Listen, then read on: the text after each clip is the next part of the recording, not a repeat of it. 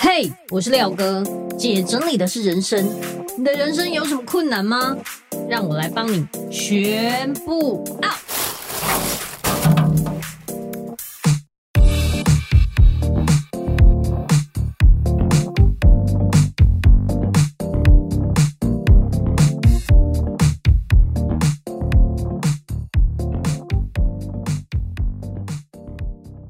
欢迎回来，姐整理的是人生。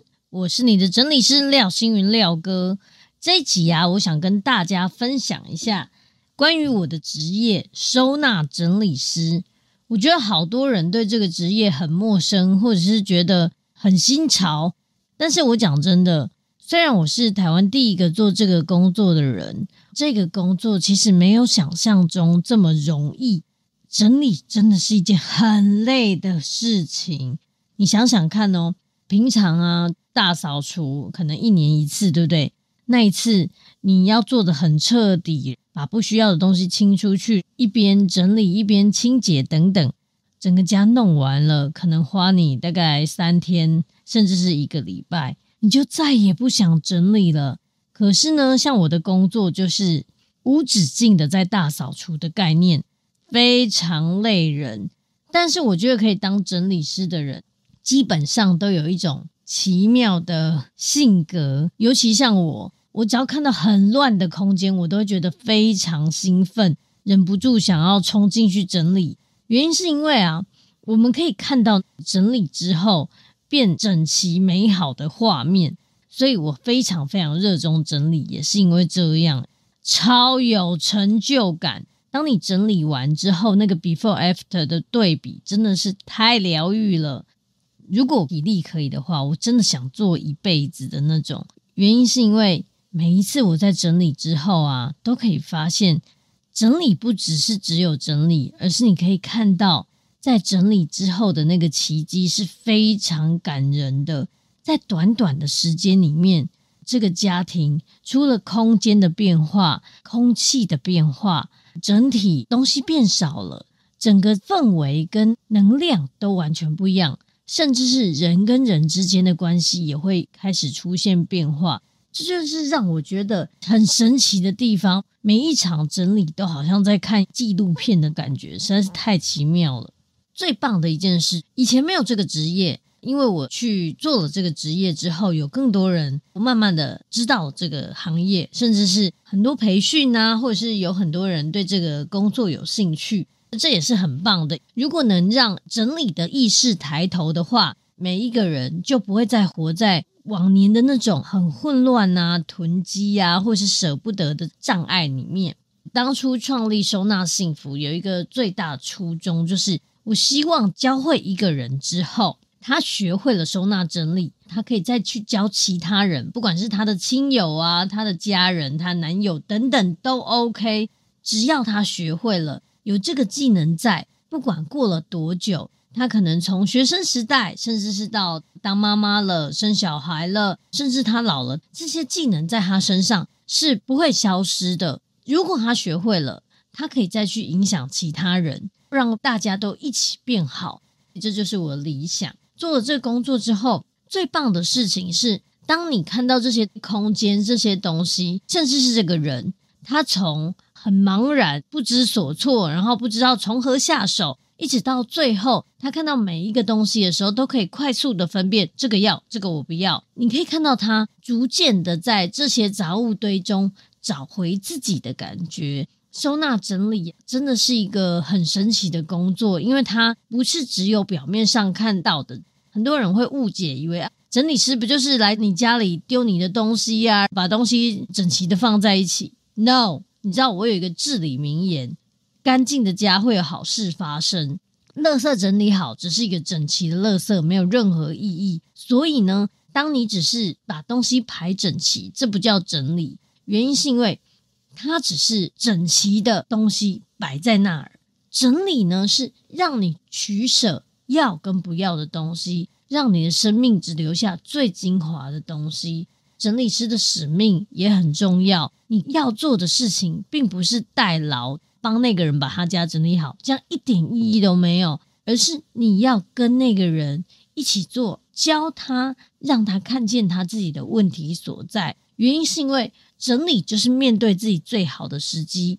如果他在整理的过程，透过你的引导，他知道，天哪，原来我一直以来都觉得，也许有天会用到这些东西。结果我存放了这么多东西之后，我根本没有机会可以用上。类似像这样，当他可以知道自己的问题所在的时候，你只是一个协助他、推他一把的人。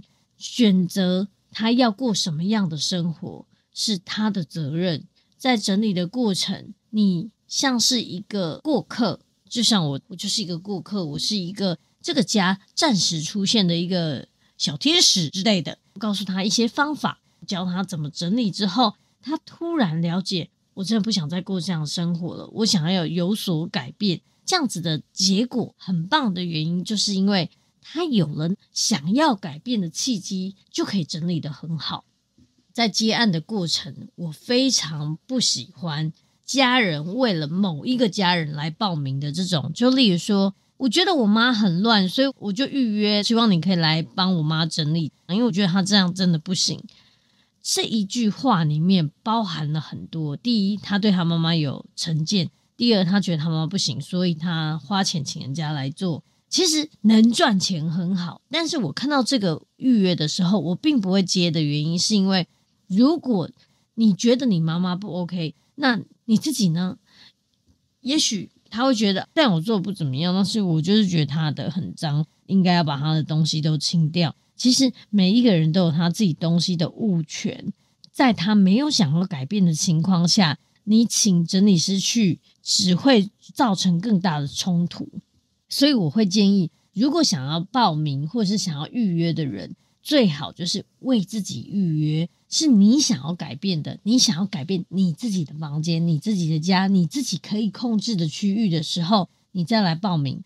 不要是觉得别人不 OK，所以报名。你可以想象哦，如果我是父母的话，我没有同意的情况下，有一群外人来我家，就说要帮我整理，然后整理我的东西，丢我的东西，我一定会很不爽。所以各位，如果你们想要请整理师的话，一定要跟你的家人好好商量。也许呢。你可以知道你的父母，或者是说你家里比较乱的那个家人，他有没有什么愿望，或是他有没有想要改变什么？也许是有一个很喜欢收集模型的老公。好了，假设是这样，他可能模型堆到你家都没有路可以走了。那你请整理师去，可能你可以跟他讲说，你有没有想要一个什么样的空间？他可能说，哦，我希望我模型可以展示啊，我希望可以有一个自己的空间。假设是这样的话。请整理师就很有帮助，原因是因为我可以引导他创造出可以让他的模型或是他的收藏有更好的收纳方式的方法，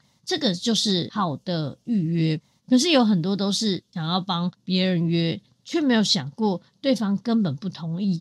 像我之前就有遇过，有一个媳妇啊，她就是趁她婆婆去挂香的时候，跟她小姑还有她老公。把他们家所有婆婆堆的东西全部都给变变掉，你知道吗？他清完了，他们啊好开心哦，耶！我们的车库又变成双车位了，我们家又变大了。但是婆婆一回来，大俩公真的是大发雷霆，大吼他们，叫他们把那些东西都还回来，再回来等等。我不是在赞同囤积的人，或是觉得杂乱的人很好，而是如果他没有意愿的情况下。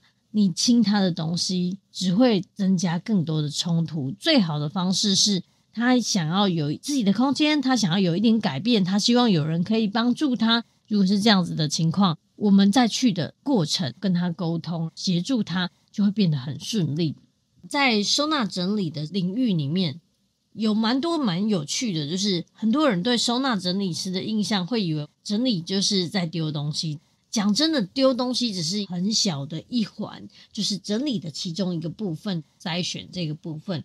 但整理包含非常多，因为你在整理的过程，其实你也是在了解你的过去。之所以会有现在这么混乱的局面，都是过去的你造成的。当你开始整理、回顾这些问题的时候，反而可以让你更清醒。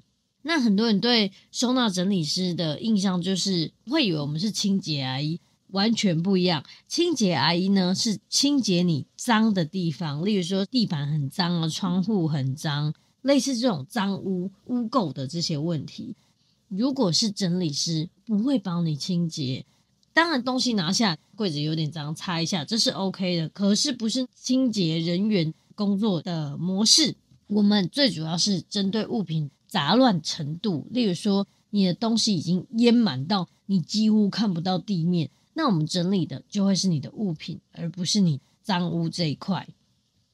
有的人也会觉得，哎，请整理师是一件很奇怪的事情。明明整理房间是自己的事，为什么还要请别人来教你？我自己本身就有遇过一个很夸张的案例，那个妈妈是想要先斩后奏，所以呢，她就是先预约请我去她家，去她家按门铃的时候，那一天好死不死她老公在家，所以她就非常尴尬，而且是她老公来应门的。她老公说：“你是谁？”然后说：“你好，我是收纳整理师廖星云，你老婆有预约我来教她收纳整理。”老公哦，整个脸超臭。转过去，直接大骂那个女生：“你一个女人整天在家里顾小孩，整理家里这么简单事情，你还要叫人家来教你，丢不丢脸啊你？”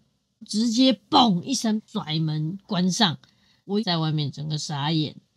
但是我没有马上走，又再去按门铃，叮咚，然后他又很不爽，就来开门说：“什么事，先生？如果你觉得，整理家里是一件很简单的事情。”那麻烦你跟他一起做，谢谢。嘣，帮他把门关上。说真的，这就是我觉得很不公平的地方。这个社会好像都觉得整理家务就是女人的责任，但是整个家不是只有妈妈一个人，你们所有人都住在这个家，凭什么所有家务都要妈妈一个人扛？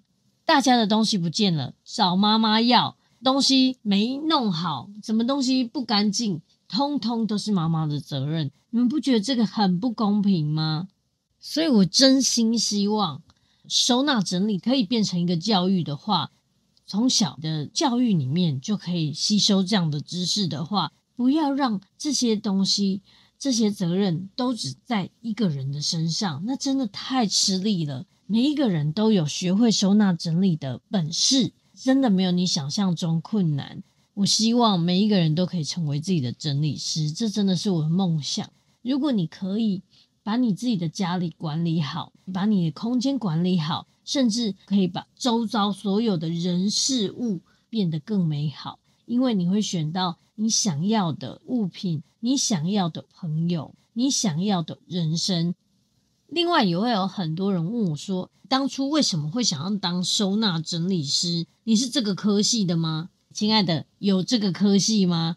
如果未来有机会，我应该来创一下这个科系。毕业的人还说：“哎，你是什么科啊？”哦，我是收纳整理科。哎，真的超威，是不是？马上嫁掉。我自己呢，本身是读时尚造型系，其实跟这个工作一点关系都没有。但是因为我读时尚造型系的关系，我对于服装啊，对于穿搭等等都很有兴趣。虽然因为家境的关系，大学只读了一年就休学，当了百货公司的柜姐，也因当柜姐的过程学到很多东西，例如说调陈列啊、整理仓库啊、烫衣服啊、折衣服啊等等。就是因为这些，反而让现在的我变得更完整。在我工作里面累积的这些知识、这些能力，无形之中都让我变得更好。最棒的就是我在整理仓库的过程，发现我精通联想性收纳法的这件事情，造就了我之后到府教别人收纳整理的时候，大家都可以学会这个联想的方法。对我来说超棒。我是时尚造型系，但是当了收纳整理师之后，时尚造型系学过的东西也给我更大的加分。